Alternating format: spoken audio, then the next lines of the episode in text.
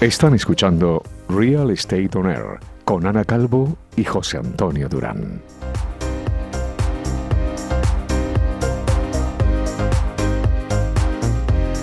Hola a todos, Ana Calvo con vosotros presentando nuevo programa de Real Estate On Air, tu inmobiliaria en la radio. Hola José Antonio. Buenos días, Ana. ¿Cómo estás? Muy bien, aquí, es- Bueno. deseando que llegase el viernes. Ya estamos otra vez aquí, ¿eh? Ya estamos, ya, Ya estamos estamos. otra vez enfrente, aquí enfrente de la radio, del micrófono de Radio Inter, con invitados estupendos. Como Vamos, siempre. como todos los viernes. Como siempre.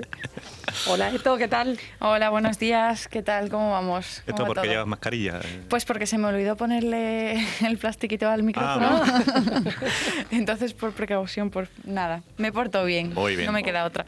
Muy Y, mm, y pues nada, recordarle a nuestros queridos oyentes lo de siempre, que estamos conectados en, en nuestra página web, que pueden escribir cualquier duda que tengan, nos pueden hablar en el chat que tenemos activado. Ujú.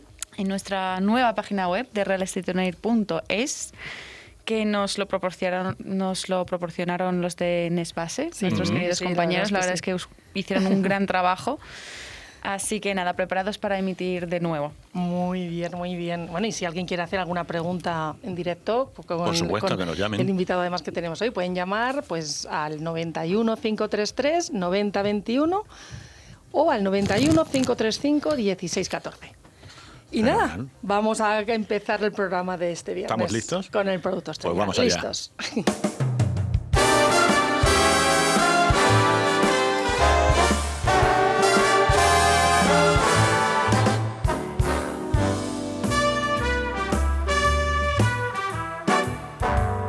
Bueno, pues el inmueble singular que os traigo esta semana se encuentra muy cerquita de aquí.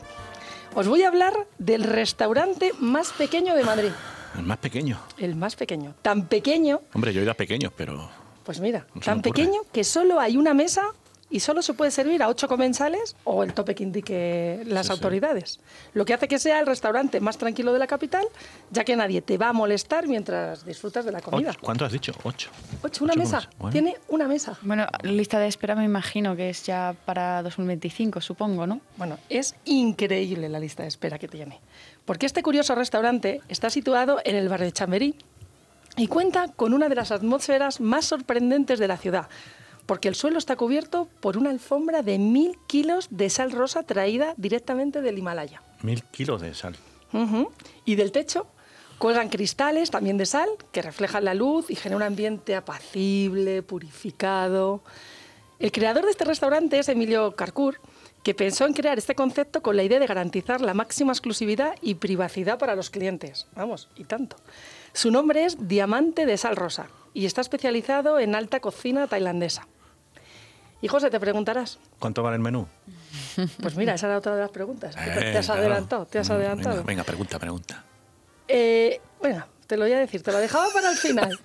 Pero ¿cuánto crees que puede costar un menú en este una restaurante? Una sola mesa. ¿Y el cocinero quién es? Me has dicho. No, el cocinero es alta cocina tailandesa. Pues yo qué No es sé. un cocinero Pues un menú que te, pues, si tiene una mesa, pues que valga 120 euros. Pues no. 52 euros. Ah, bueno. Aparte la bebida, eso sí. Sí, 120, lo que yo digo, más o menos. O más. o más. Depende luego cómo hagas la tarde larga. Esto es, es- y también te preguntarás, ¿y dónde está el negocio si solo tiene una mesa? esto es. bueno, el creador de este mini restaurante exclusivo tenía como negocio principal, bueno, tiene como negocio principal la comida a domicilio tailandesa. Ah, vale, vale.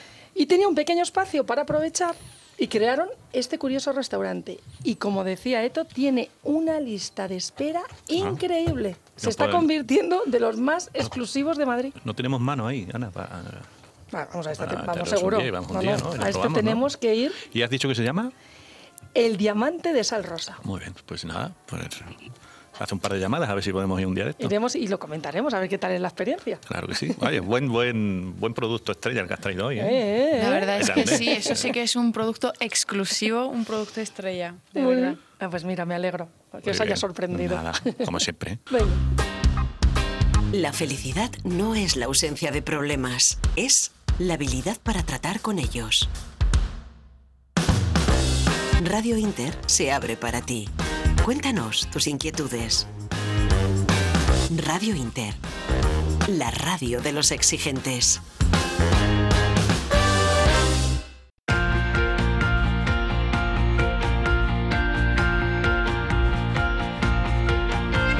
Bueno, pues vamos a empezar con, con, nuestro invitado especial de hoy, José Manuel Hernández Lucendo, pero que es Añel para los amigos y que te gusta Añel. que te llamen Añel, además. Es que solo me llamo Añel, o sea.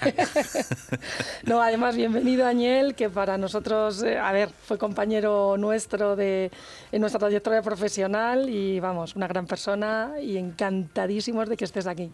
Muchísimas gracias. Yo pasándolo bomba en la radio. Ya te veo, ya te veo. Esto acaba de como en su empe- casa. esto aca- acaba, acaba de empezar esto solo, o sea que.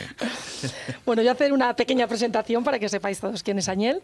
Y Añel tiene pues una gran experiencia en el ámbito de recursos humanos.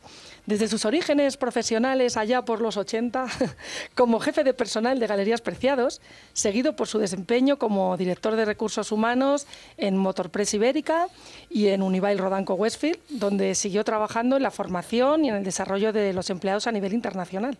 Actualmente es Business Development Lead en Generation Spain, que es a lo que venimos a hablar en este programa, que además es un proyecto bastante potente.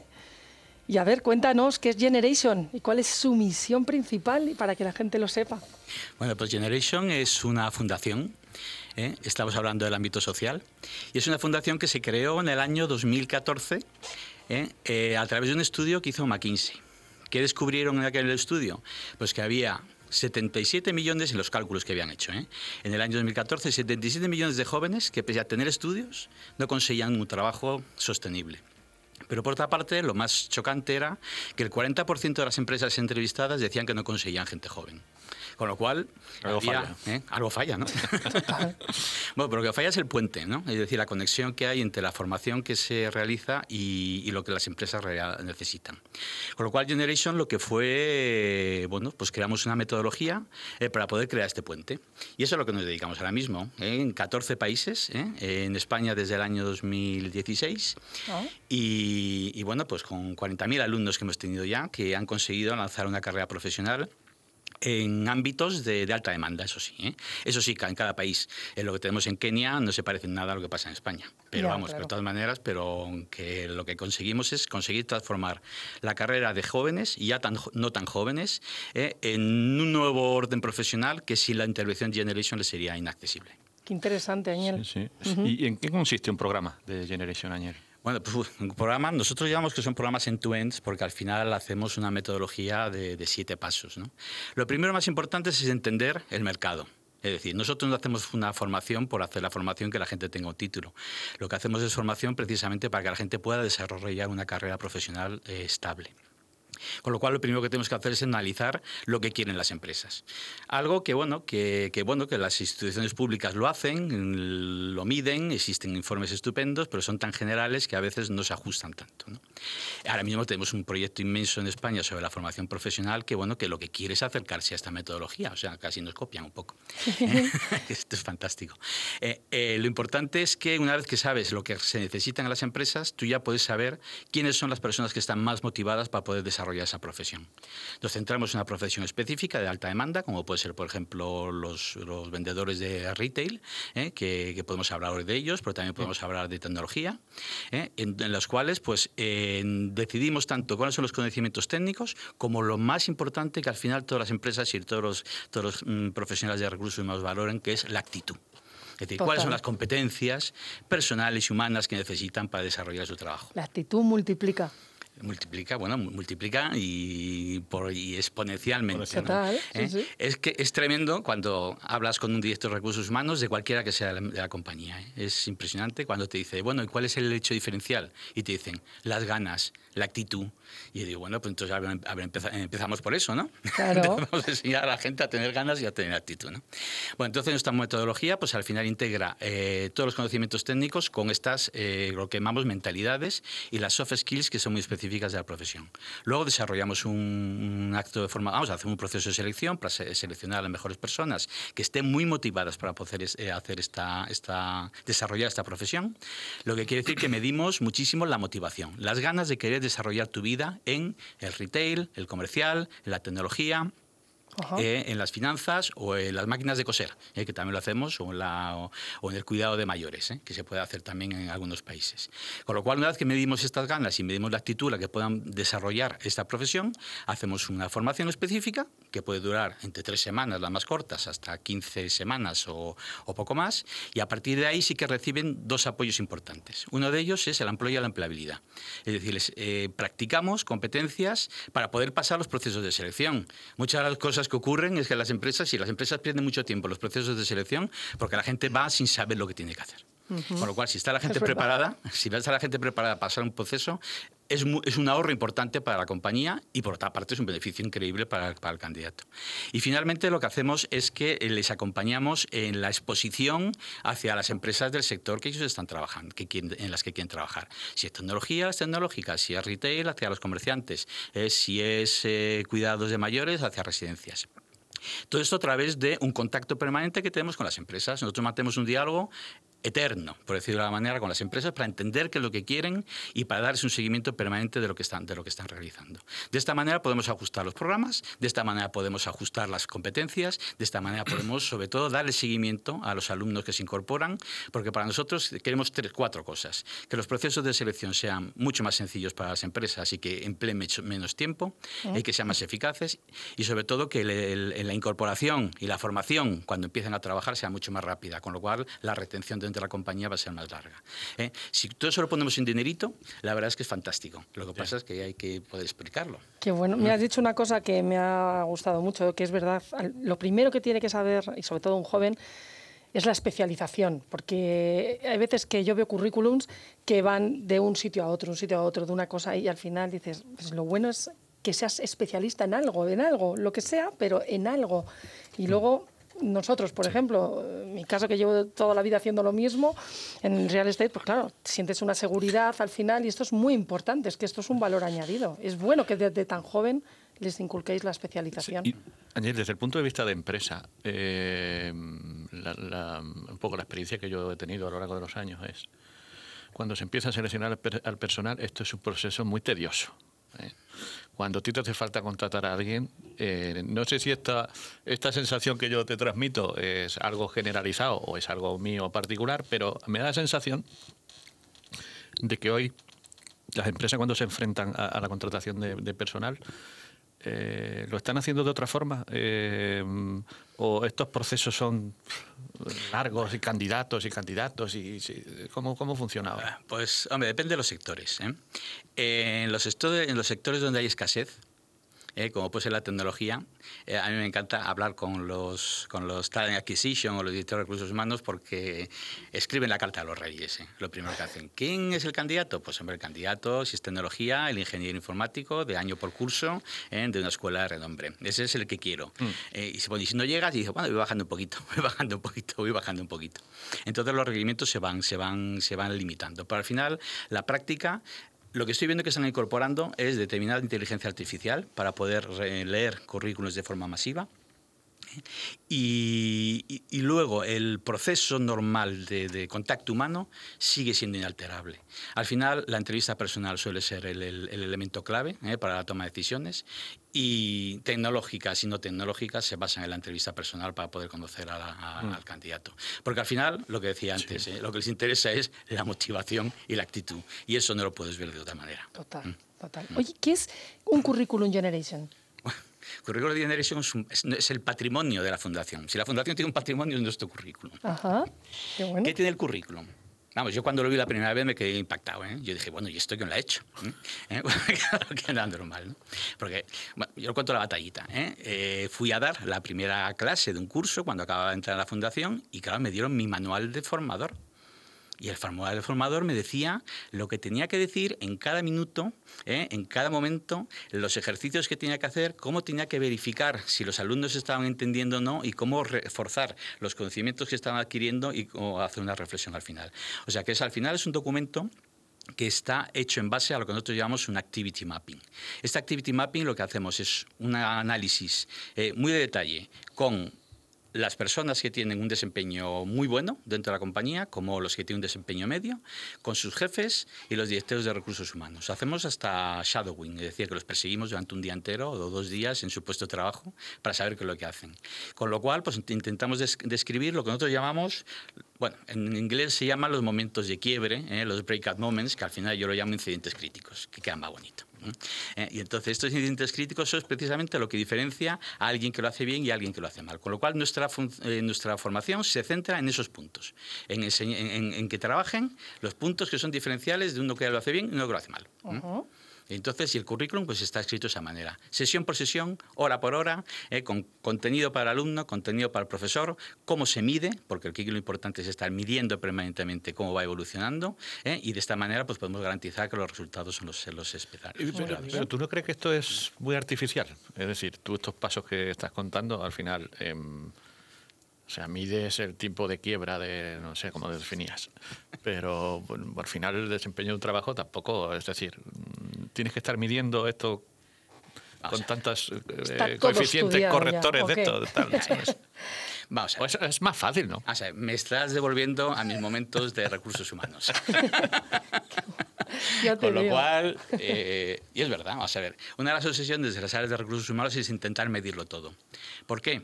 Porque es que es la única manera de saber tomar decisiones. Porque la intuición tiene un montón de sesgos. Entonces, eh, lo que hacen las áreas de recursos humanos es intentar medir, objetivizar lo que es subjetivo. ¿Eh? Entonces, claro, se habla de sujetos y es subjetivo porque son sujetos, se dirán objetivos y son objetos, pero como las personas son sujetos, siempre tiene que haber algo subjetivo por medio. y entonces, la realidad es que eh, la medición de, esta, de todos estos detalles es lo que te da ciertas garantías de éxito. Evidentemente, estamos hablando de sujetos y no te vas a nunca tienes un 100% garantizados, como las vacunas. ¿eh? Ya, ya, madre mía. Oye, hablando del retail, que es nuestro programa es de retail, ¿qué tipo de perfiles demandan eh, los retailers? Uy, pues hoy en día lo que os decía antes, ¿no? Con ganas y con actitud. Actitud. Pero también están buscando cierta experiencia y sobre todo vocación. ¿eh? que eso es lo que más... Eh, nosotros estamos trabajando especialmente en un proyecto que estamos desarrollando ahora, que si quiero os lo cuento un poco.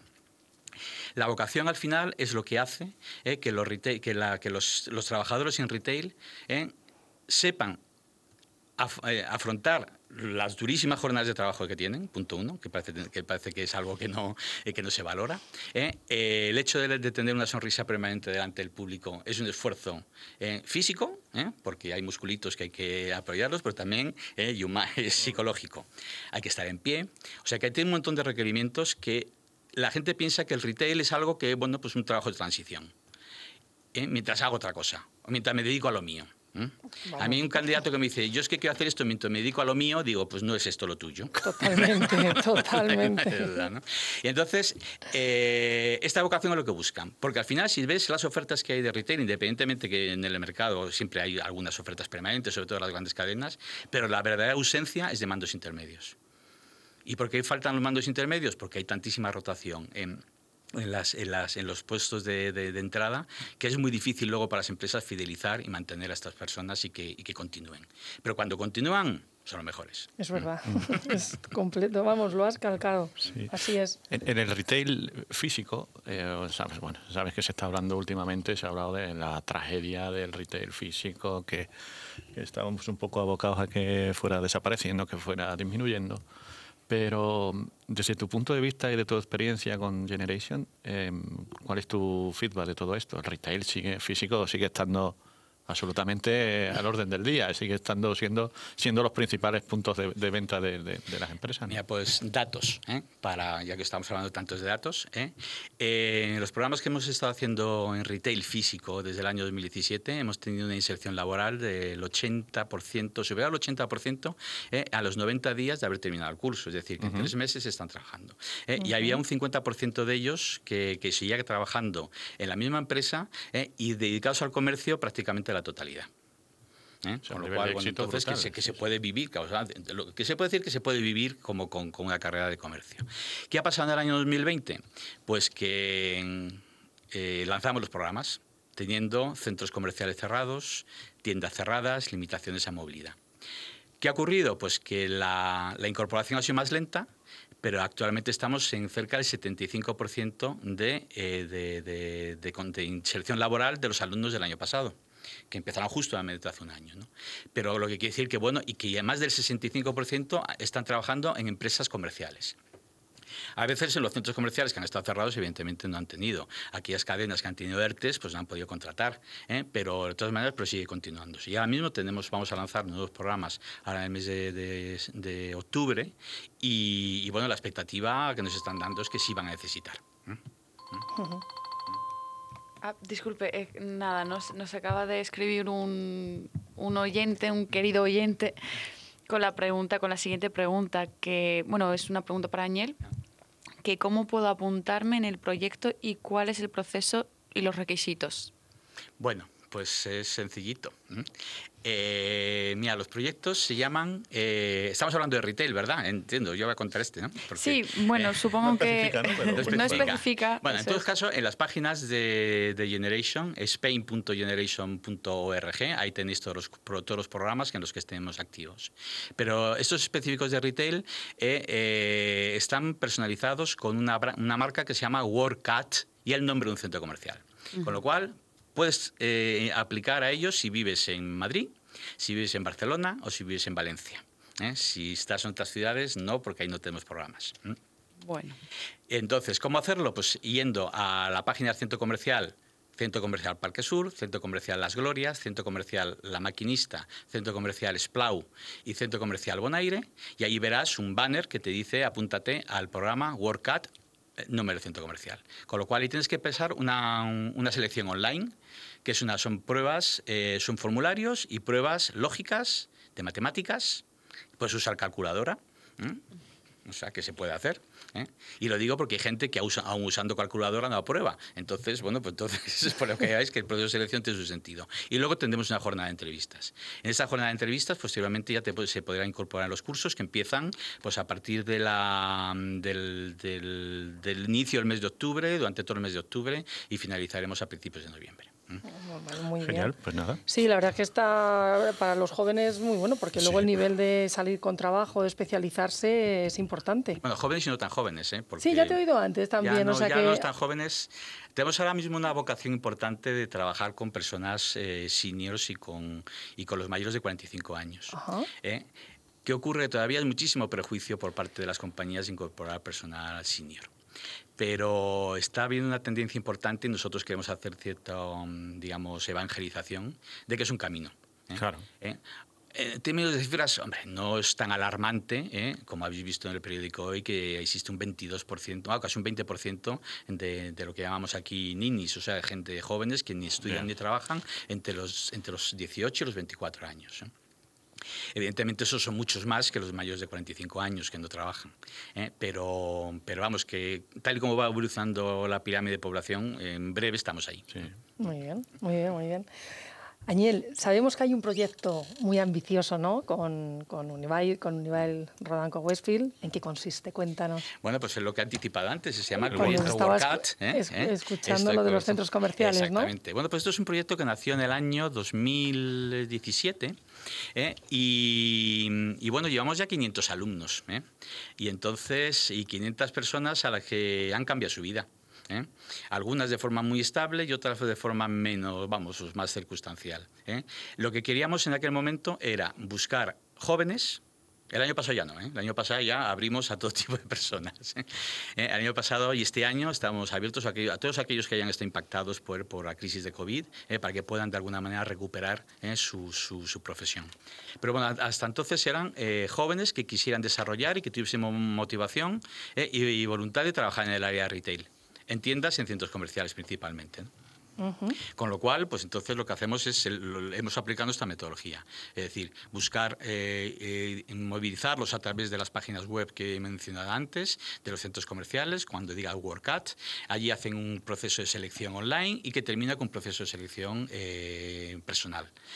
Se incorporan a una formación de tres semanas práctica, el año pasado lo hicimos online, este año vamos a hacerlo mixto y, sobre todo luego lo que, vamos a, lo que hacemos son unas ferias de empleo a la finalización. Y en esta finalización, pues entonces ahí lo que tienen, vienen empresas a contratarlos directamente. Muy bien, Se los llevan, ¿eh? Ese día, ¿eh? Oye, mira, me dicen que hay una llamada eh, de una antigua alumna Anda. vuestra. Vamos a ver, a ver qué, qué- qué no- pues mira, estupendo para que nos cuente su testimonio. Hola. Hola. Hola, ¿qué Hola. tal? Hola. ¿qué tal? Hola, Aniel. ¿Quién eres? Soy la Yusra. ¡Anda! Bueno, sí, vamos, si tú eres el, el prodigio número uno, ¿eh? me alegro mucho saber de hablar contigo. Oye, gracias, gracias por haber llamado, gracias por estar en el programa aquí en directo. Oye, pues Cuéntanos tu experiencia. Uf, bueno, pues la verdad es que em, a mí, sinceramente, me apuntó mi hermana en ese momento, en el 2017, porque me quedé fuera de la carrera, no entré por décimas, así que estaba un poco desmotivada y mi hermana me dijo, mira, esto está muy bien porque puedes eh, intentar buscar otra cosa, no solo hay un camino, no sé qué, y bueno, me apuntó mi hermana y efectivamente pues eh, tuve la suerte de entrar porque al final me fue interesando y me motivó bastante.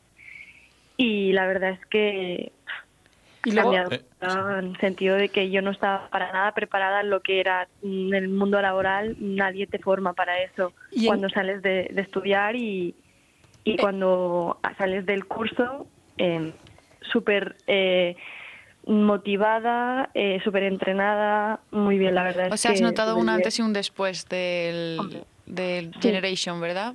Sí. O, o eso parece, Piensa- no sé.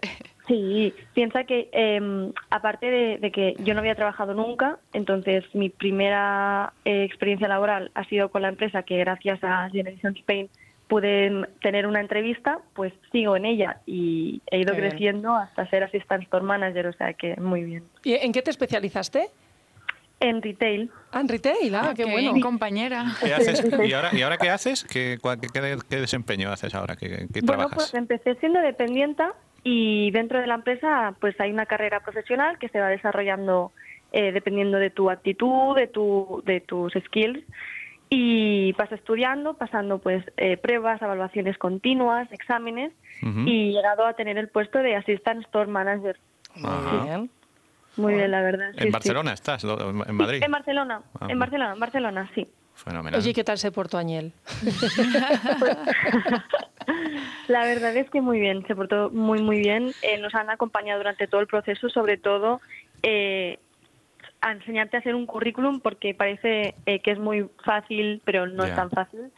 Eh, enseñarte a practicar eh, en- entrevistas. Yo tuve un coach que fue el subdirector de Glorias, del Centro Comercial de Glorias, y era mi coach, entonces me iba enseñando qué es lo que cómo tenía que hablar, qué es lo que quería yo mostrar de mí, sobre todo eh, ser yo misma, no tener que mentir ni nada y estar segura de mí misma, que a veces nos falta ese empujón a los jóvenes, ¿no? De que alguien te diga tú tranquila, que tienes que ser tú misma, que no se te van a comer y sobre todo, pues, eh, no sé, la verdad es que fue, fue uno- para mí ha sido un éxito total, la verdad es que sin ellos no hubiera estado donde estoy yo ahora Qué mismo. bueno, Pues qué sí, bueno, me encanta.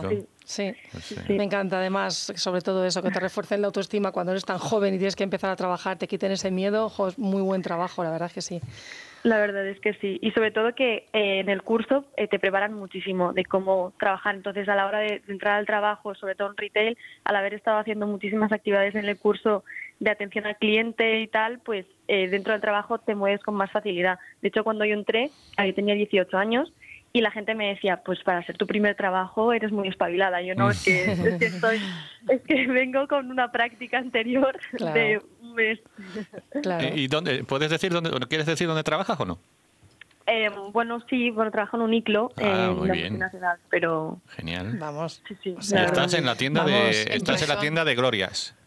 No, estoy en la maquinista. Ah, la maquinista. durante todo el Ah, tiempo muy en de Gracia, pero ahora en la maquinista, sí. Bueno, Muy qué bien. bien. qué bien. O sea, Genial. vamos, un iclo por la puerta grande. Una tienda de apertura muy reciente, sí, es verdad. sí, sí. Bueno, pues mira, muchísimas gracias por llamar porque además eh, te- te están escuchando eh, gente de tu edad seguramente y mira, o sea, Sí. Generation Spain, un sitio muy interesante para, para empezar tu carrera profesional. Sí, sí, enhorabuena también, por, porque, a ver, eh, seguro que Añel tiene culpa, pero tú tienes mucha también, ¿eh? O sea, claro. que- que Sí, no- pero de, también de- te de digo dónde, que- ¿De dónde has llegado? O sea, que...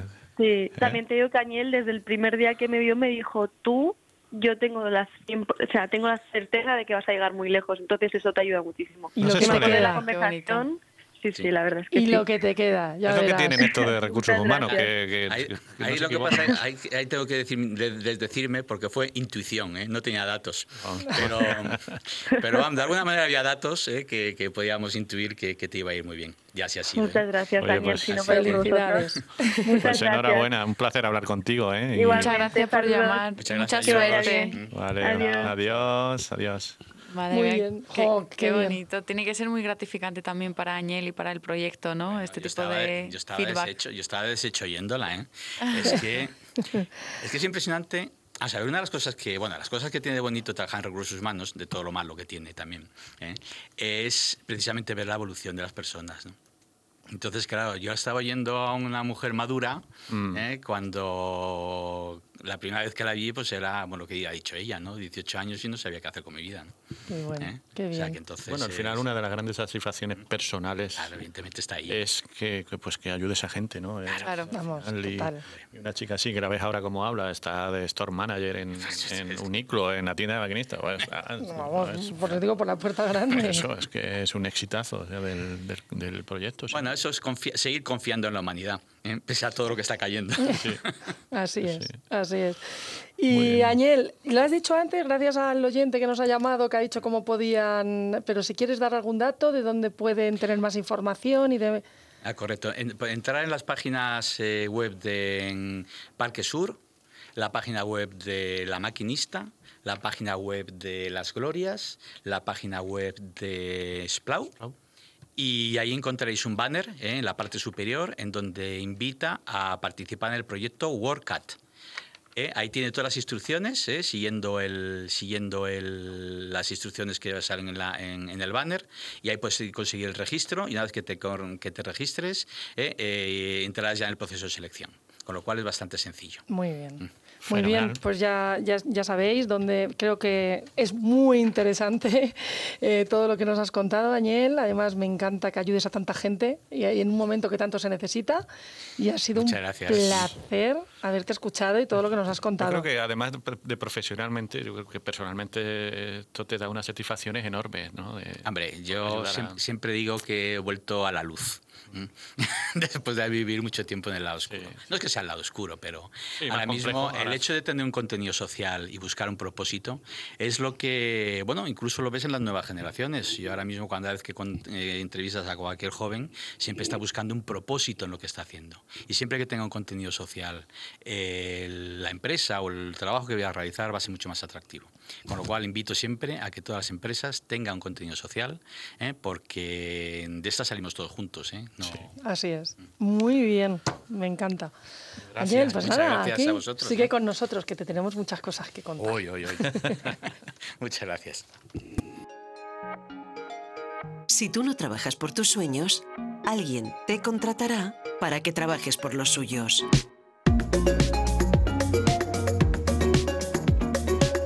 Radio Inter. La radio que te ayuda a emprender. Están escuchando Real Estate On Air con Ana Calvo y José Antonio Durán. Pues seguimos con, con nuestro programa, con Real Estate On Air, y como siempre, pues vamos a hablar de algunas cosas relacionadas con lo que nuestro invitado eh, ha desarrollado ¿no? ¿Qué en la entrevista. ¿no? Entonces, ¿Qué nos vas a eh? A ver. los retailers contratan cada vez más a especialistas en datos. ¿eh? Eh, los retailers de moda aumentaron el talento de datos en más del 40% en el último año, con Levi Strauss y Nike liderando las inversiones en equipos de datos. Esto es algo que tú comentaste también, que es mucho la tecnología. ¿no? Eh, los principales retailers de moda están aumentando sus equipos de profesionales de datos con el objetivo principal de mejorar su ventaja eh, competitiva. El patrón de contratación que ha realizado una empresa se llama Nextile, eh, con 22 empresas líderes de moda, demuestra que han aumentado las eh, contrataciones relacionadas con datos un 40% respecto a 2020. O sea que este es un valor que se está poniendo cada vez más eh, en alza, el que el control de los datos es algo eh, Importantísimo. evidentemente importantísimo y que cada vez se está desarrollando con, con más energía, digamos, y con más presupuesto, y eso es un dato que me, me- me gustaba eh, resaltar. Y luego hay otro, otro punto que es... el sector logístico, que también hemos tratado aquí algunas Sí. veces el, el sector logístico cómo ha evolucionado. Eh, y es que aglutina el sector logístico el 6% del PIB y el 4,5% de los empleos en toda España. Y es, cada vez eh, más. es cada vez más. Y entonces, eh, fijaos que eh, se contaba con 734.000 personas afiliadas, según las últimas cifras de la Seguridad Social, al principio de la pandemia, y apenas 8.000 personas menos eh, ahora. O sea que eh, se- ha mantenido, incluso se están generando eh, muchas expectativas en el sector de la Y logística. lo que ¿no? siempre hablamos, que hay una transformación en todo. El, Sí. el- el sector logístico era el más afectado. Siempre, en cualquier crisis, en cualquier. Siempre el primero el sector logístico y ahora está top. Sí, porque lo Nos cierto es que, es- claro, lo cierto, la clave eh, la encontramos en el comercio electrónico, porque, bueno, pues al final eh, todas las ventas que se han producido mayoritariamente en, el proce- en- en el comercio electrónico durante la pandemia ha, ha necesitado de, pues, de apoyo logístico, de última milla, etcétera. Entonces, eh, pues esto es importante online. destacarlo. Y luego, muy rápido, eh, Daniel, cuatro perfiles claves que se están buscando en el sector logístico. A ver si están Uno- de acuerdo. Uno es el data analyst, que es el data analyst, es la persona encargada de extraer, analizar y presentar la cantidad ingente de datos que manejan las empresas. Este es uno de los cuatro perfiles más eh, requeridos. Otro es gestor de tráfico, el gestor de tráfico eh, o de flotas debe encargarse de eh, monitorizar los vehículos de la compañía en todo momento. Es decir, este es una también es clave el gestor de tráfico con, todo el proceso que se, que se realiza de entrega de, paquetería y tal. Tiene que haber, en, tercera, en tercer lugar está el experto en Business Intelligence, que tiene conocimientos de programación que le ayudan a procesar datos. Y por último está el supply, su- perdón, el supply Chain Manager. ¿Qué, qué es esto? Es el gestor de la cadena de suministros, es la persona encargada de gestionar y organizar todas las actividades de adquisición, producción y distribución de los bienes, teniendo que integrar operaciones a nivel de flujo de material, de información, etcétera. Esto es O sea, así. esto es, estos son los cuatro perfiles que se buscan. Yo no sé si te suena o no, pero Porque sí me suena. Vamos a ver. eh, eh, Generation es una fundación, pero se parece lo mismo a cualquier otro negocio.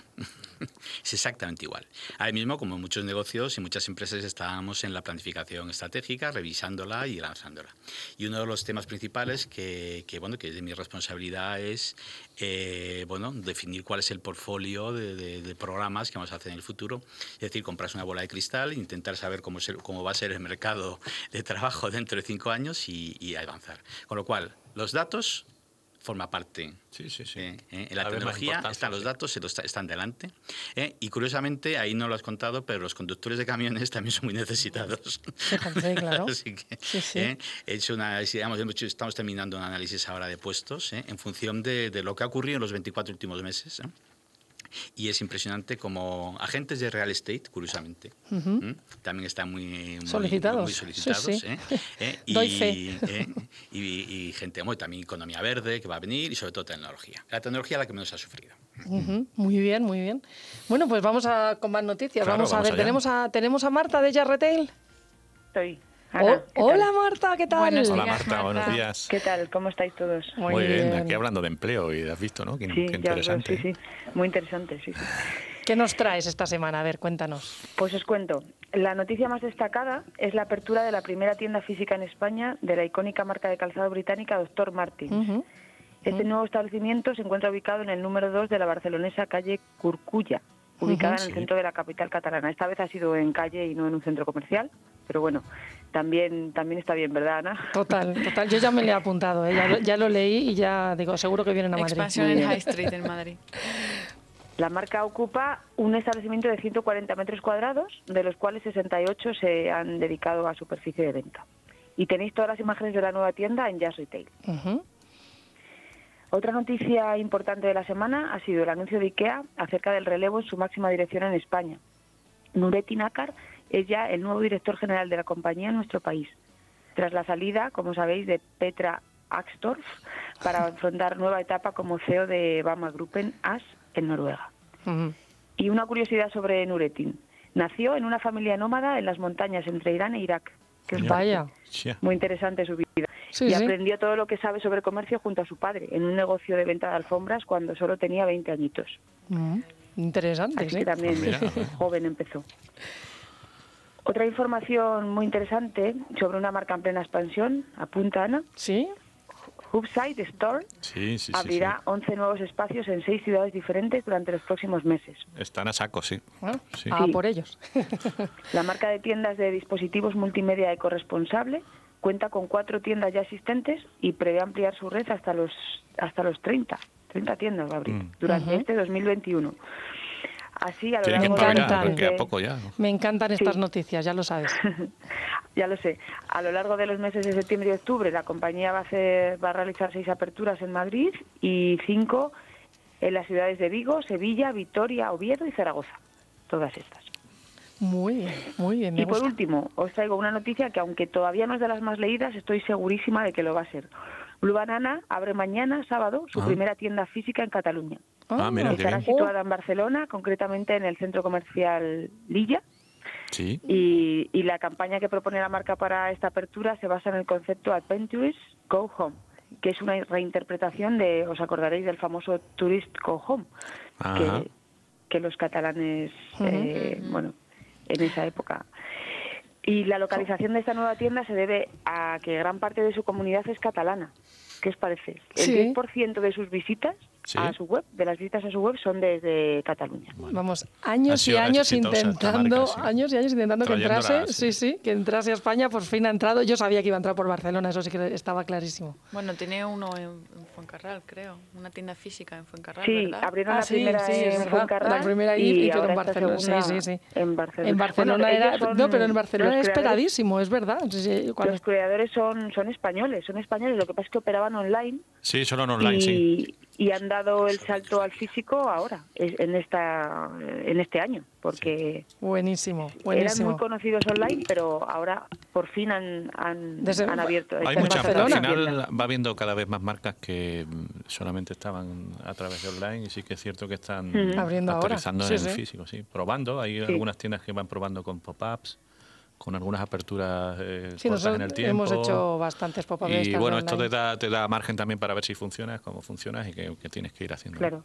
es un buen momento ahora Sí. que Sí. se mueve mucho el mercado, que hay mucho local disponible, que Sí, sí, sí. bueno, puede Pues ser un buen momento para probar, sí. Y eso es todo. Muy bien. Muy bien, Marta, muchísimas gracias. Gracias a vosotros. Nos Bueno, vemos. Gracias, Nos Marta. oímos la semana que viene. Adiós, Hasta Marta. la semana que viene. Adiós, Adiós. Bueno, vamos a empezar ahora, Eto. Vamos a empezar con el diccionario inmobiliario. Eh, nuestra nueva sección de la temporada 3, el diccionario inmobiliario.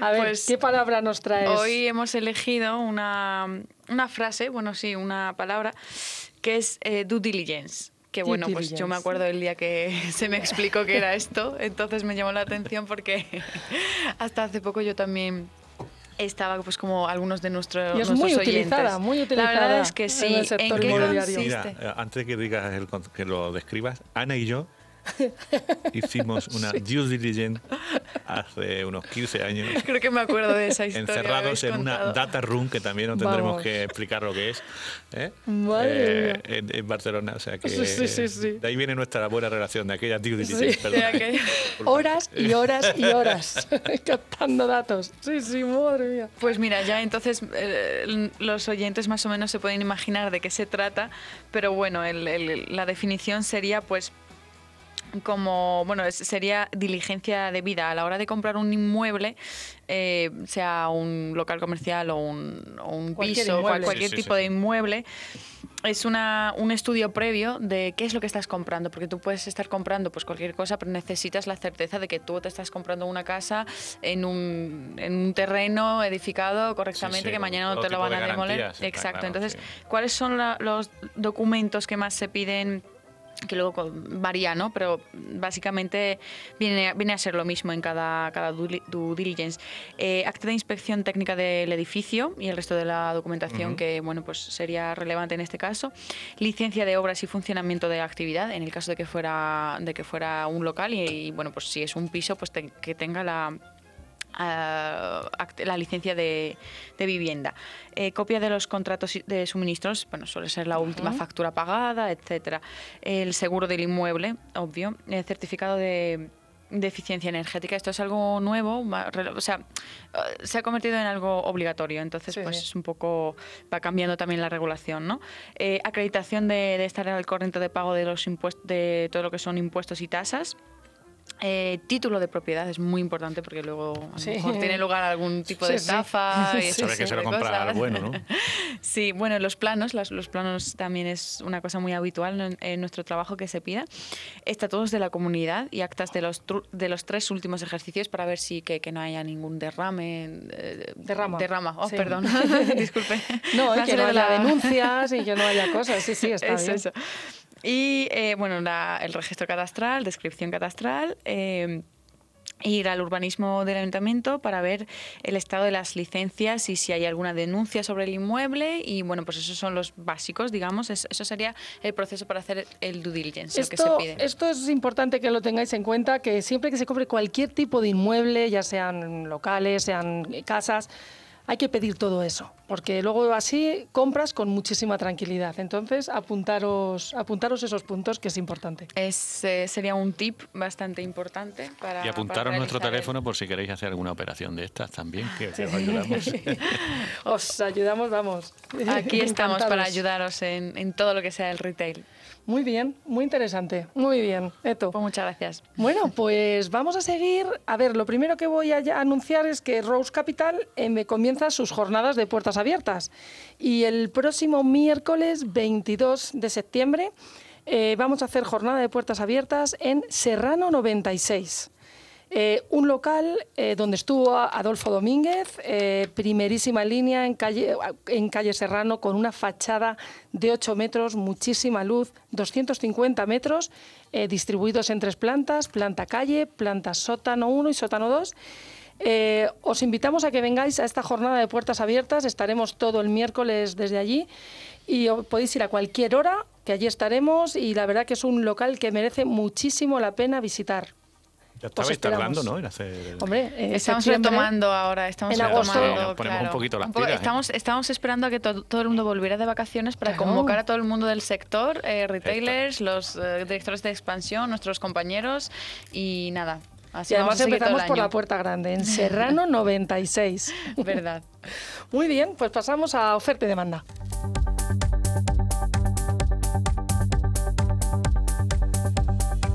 Estás escuchando Radio Inter.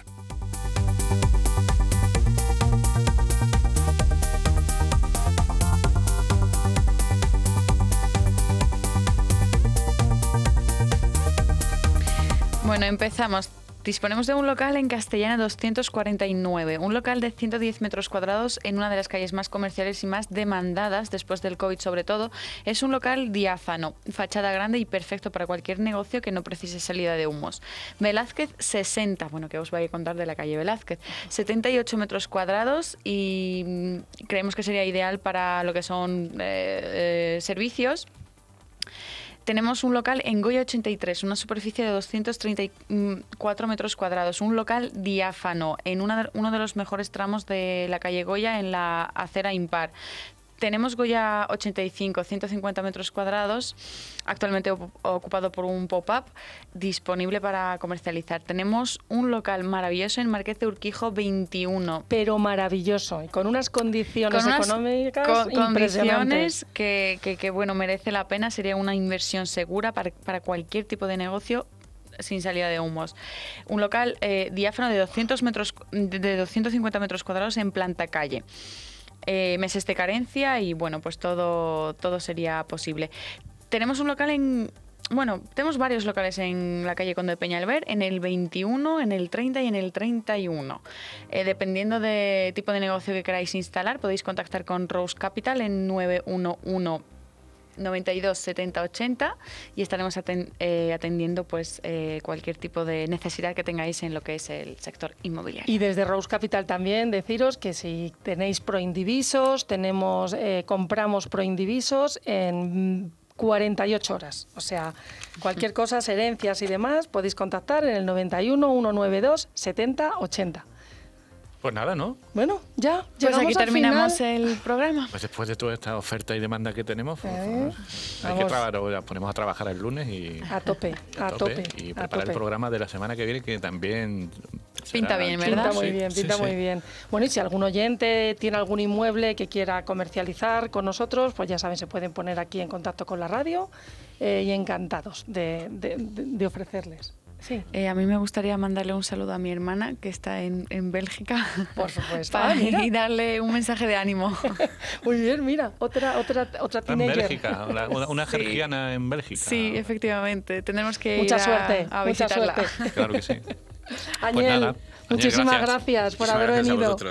Espero es que, lo, espero que lo hayas pasado bien, ¿no? Vaya, yo lo paso bomba en todos los Cualquier sitio, sí, tendremos sí. que ir a cantar un día por ahí. A cantar. A tocar por ahí. Pues, Hombre, por supuesto. pues venga, hecho. Pues nada, Bueno. Ana. Un abrazo a todos eh, y os esperamos el próximo viernes en Real Estate On Air, tu inmobiliaria en la radio. Adiós. Adiós.